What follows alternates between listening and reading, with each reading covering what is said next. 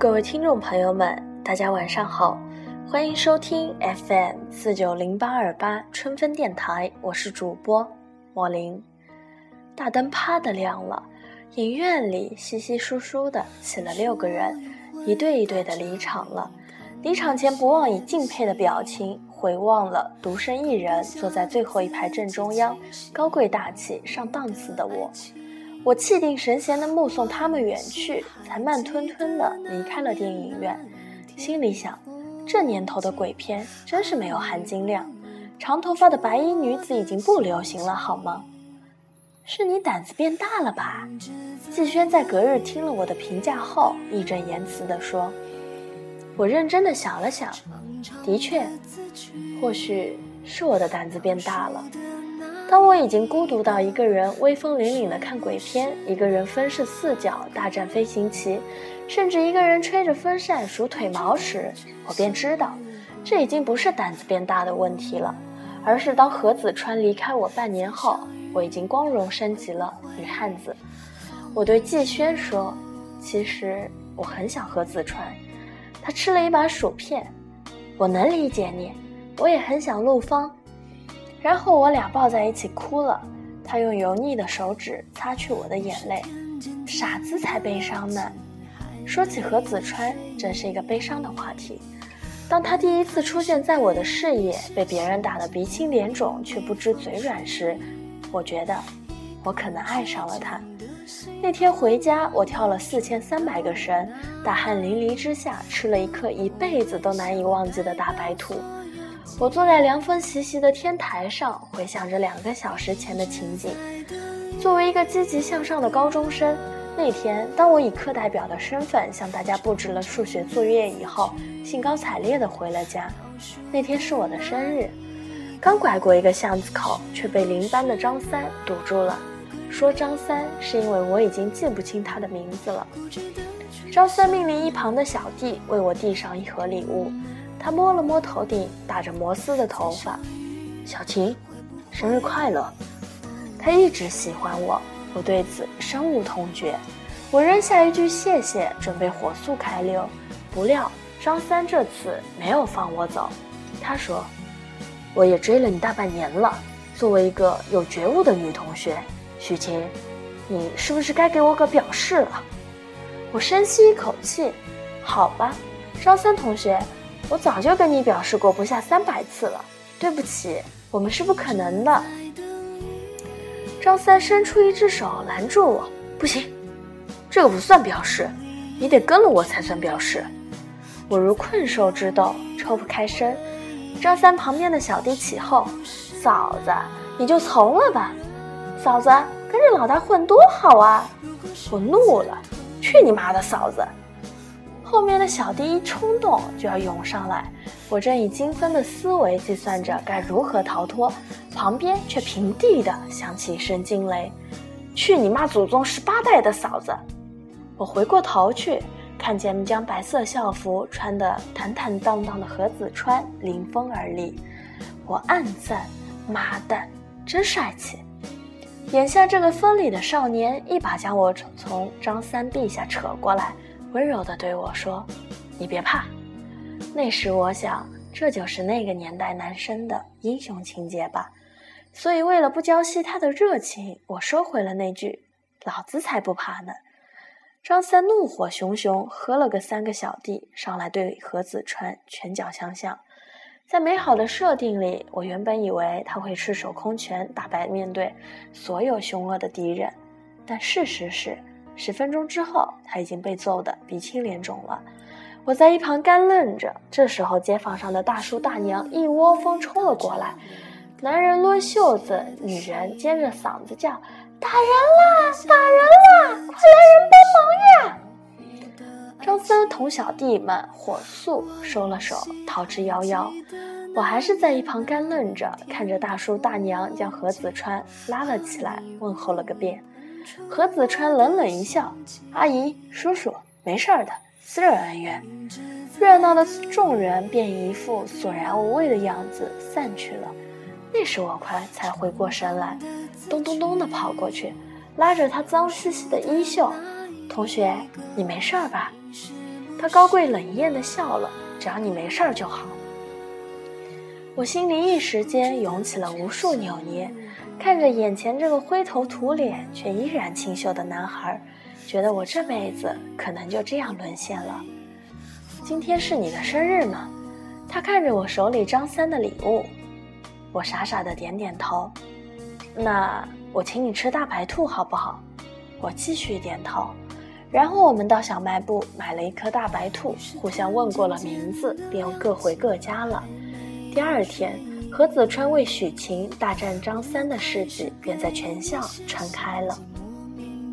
做眼保健操时，同桌季轩抓住空档，第十次问我：“你是不是和何子川有一腿？”我猛地睁开眼，转过头去。同桌，我已经跟你解释过很多次了，老子真的和他没什么关系。他笑得分外阴险。我藐视你，你不够朋友。我都告诉你我喜欢陆芳了，你却连你认识何子川都没跟我提过。我心里奔过一万头草泥马，我真的不认识他好吗？昨天的事情只是单纯的何子川同学路见不平拔刀相助罢了。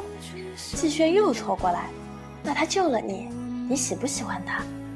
我犹豫了半分钟，小妮子问到点上了，我觉得我爱上他了。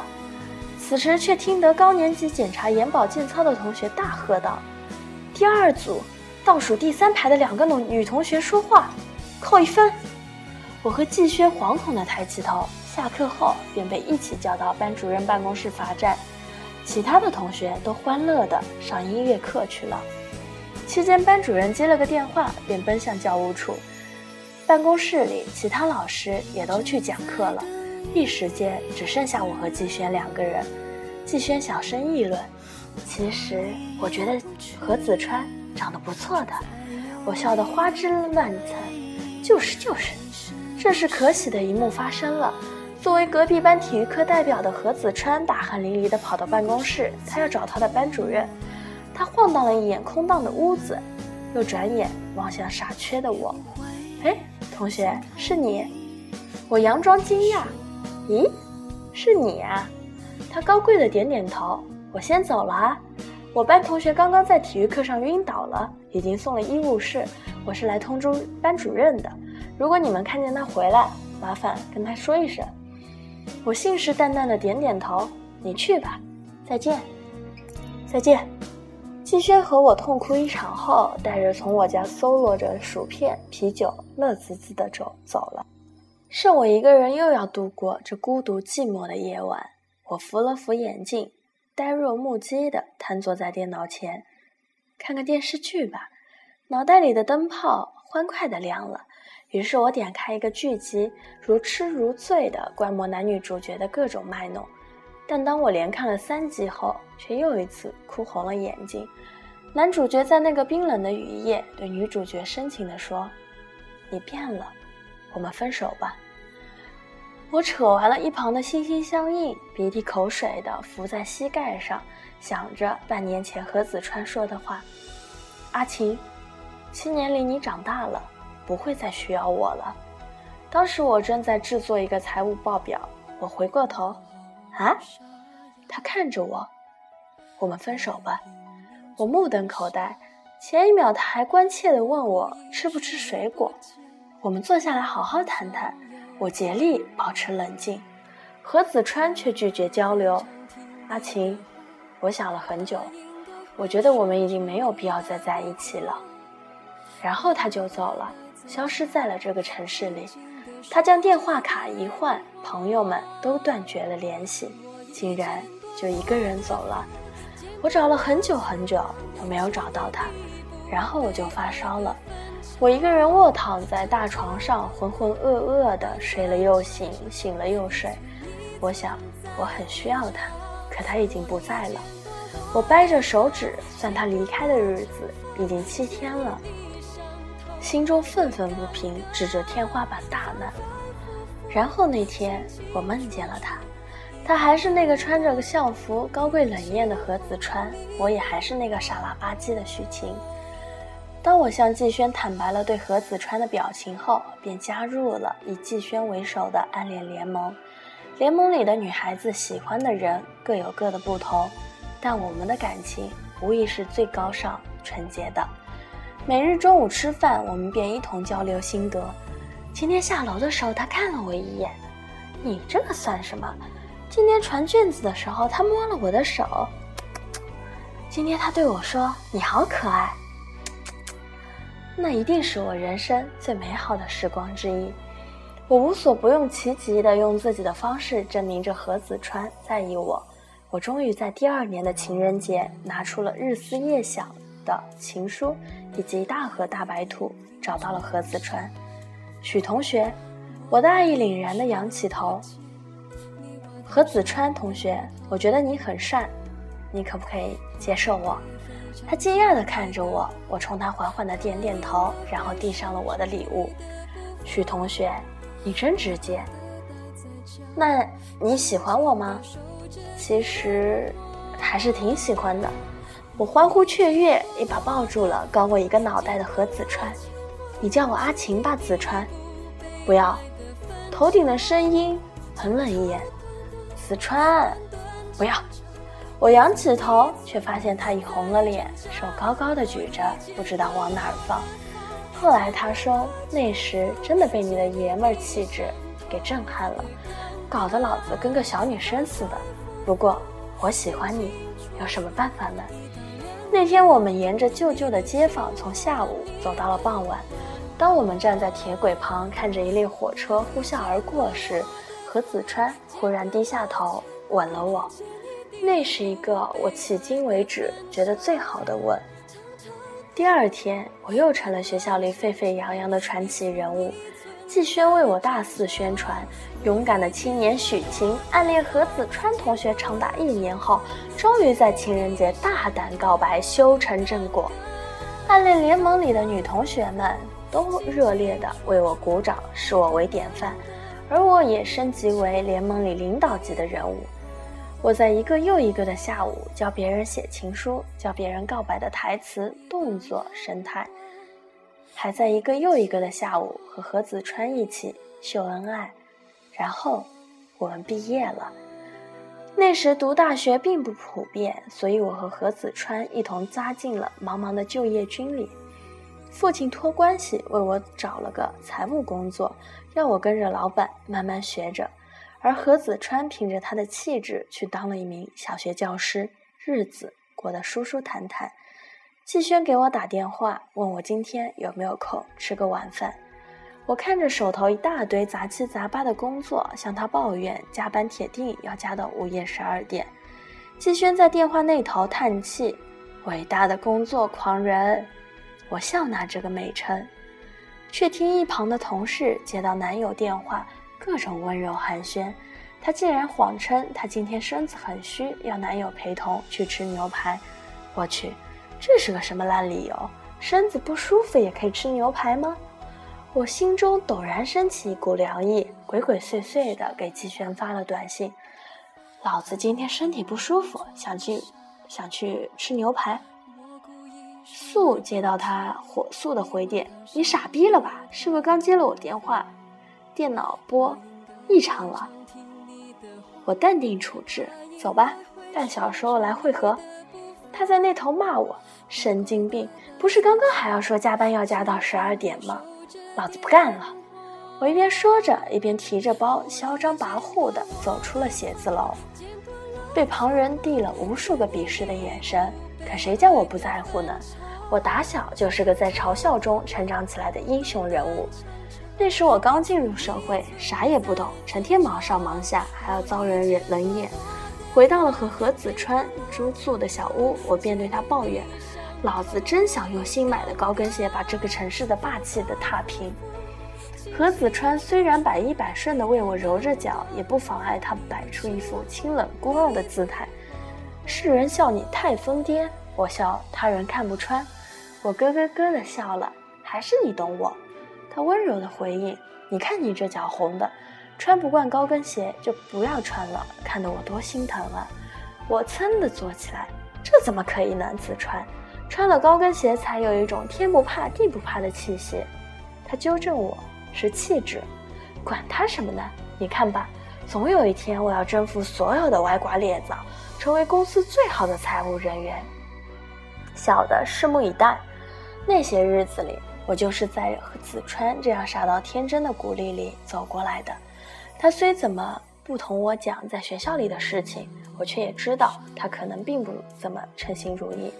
他不喜欢小孩，如今一大波熊孩子天天围着他转，不知道有多头疼。就令我想起一件高中的事情。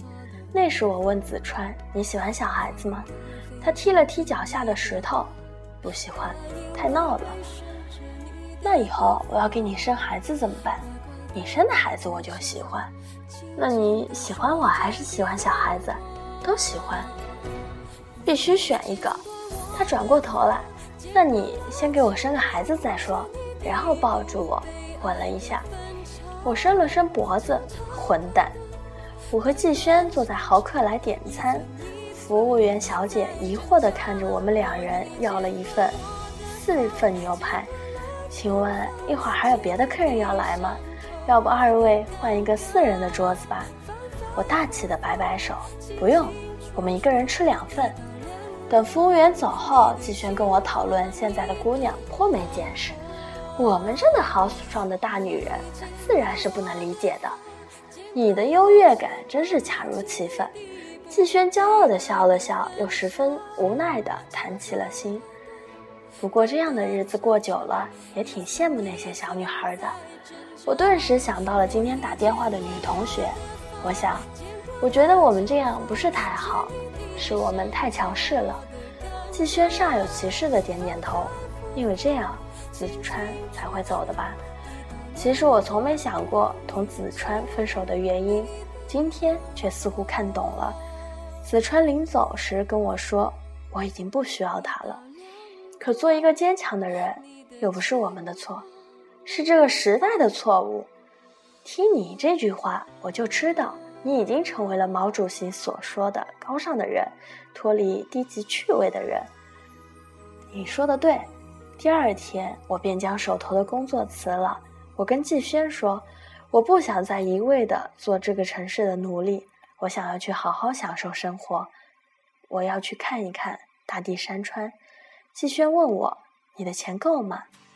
我觉得他很打击我。我说：“你这没有精神生活的低级动物，不要妨碍我成为一个正直高尚的人。”他说：“好吧，那你是准备用旅行去告别心中的何子川吗？”我笑：“在昨天我便已经告别了他。何子川是我心中的少年，是我的青春。可正如他说，我已经不需要他了。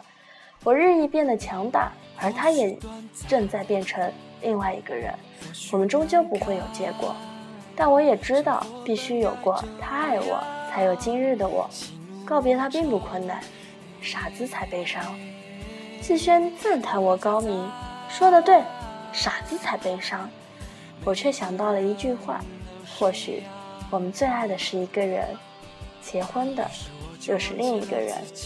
他老了，我也老了。不能再去爱最爱的人了，我心中的少年，再见了，不要哭，在某个岁月里，我是最爱你的。只想和你们一起分享贝贝，相互依偎着度过这儿的每天。只想和你们彼，在今天节目的最后，为大家送上一首《傻子才悲伤》。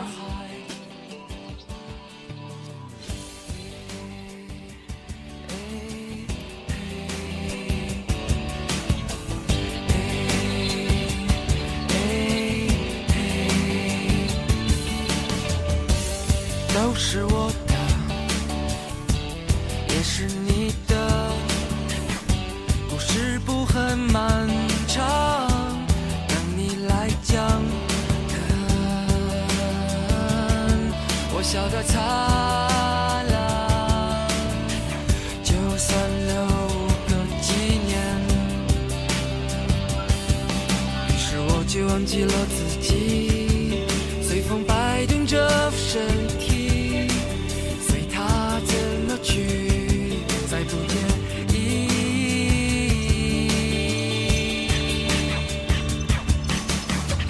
只想和你们一起分享飞飞相互依偎着度过这儿的美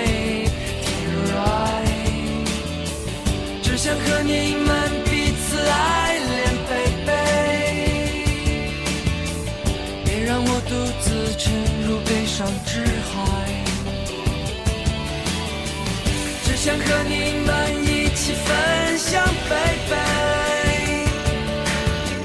相互依偎。着度过这儿的每一天爱，从没有人能赢这游戏，baby，也没有人曾输掉他的生命，生命都是我的，也是你。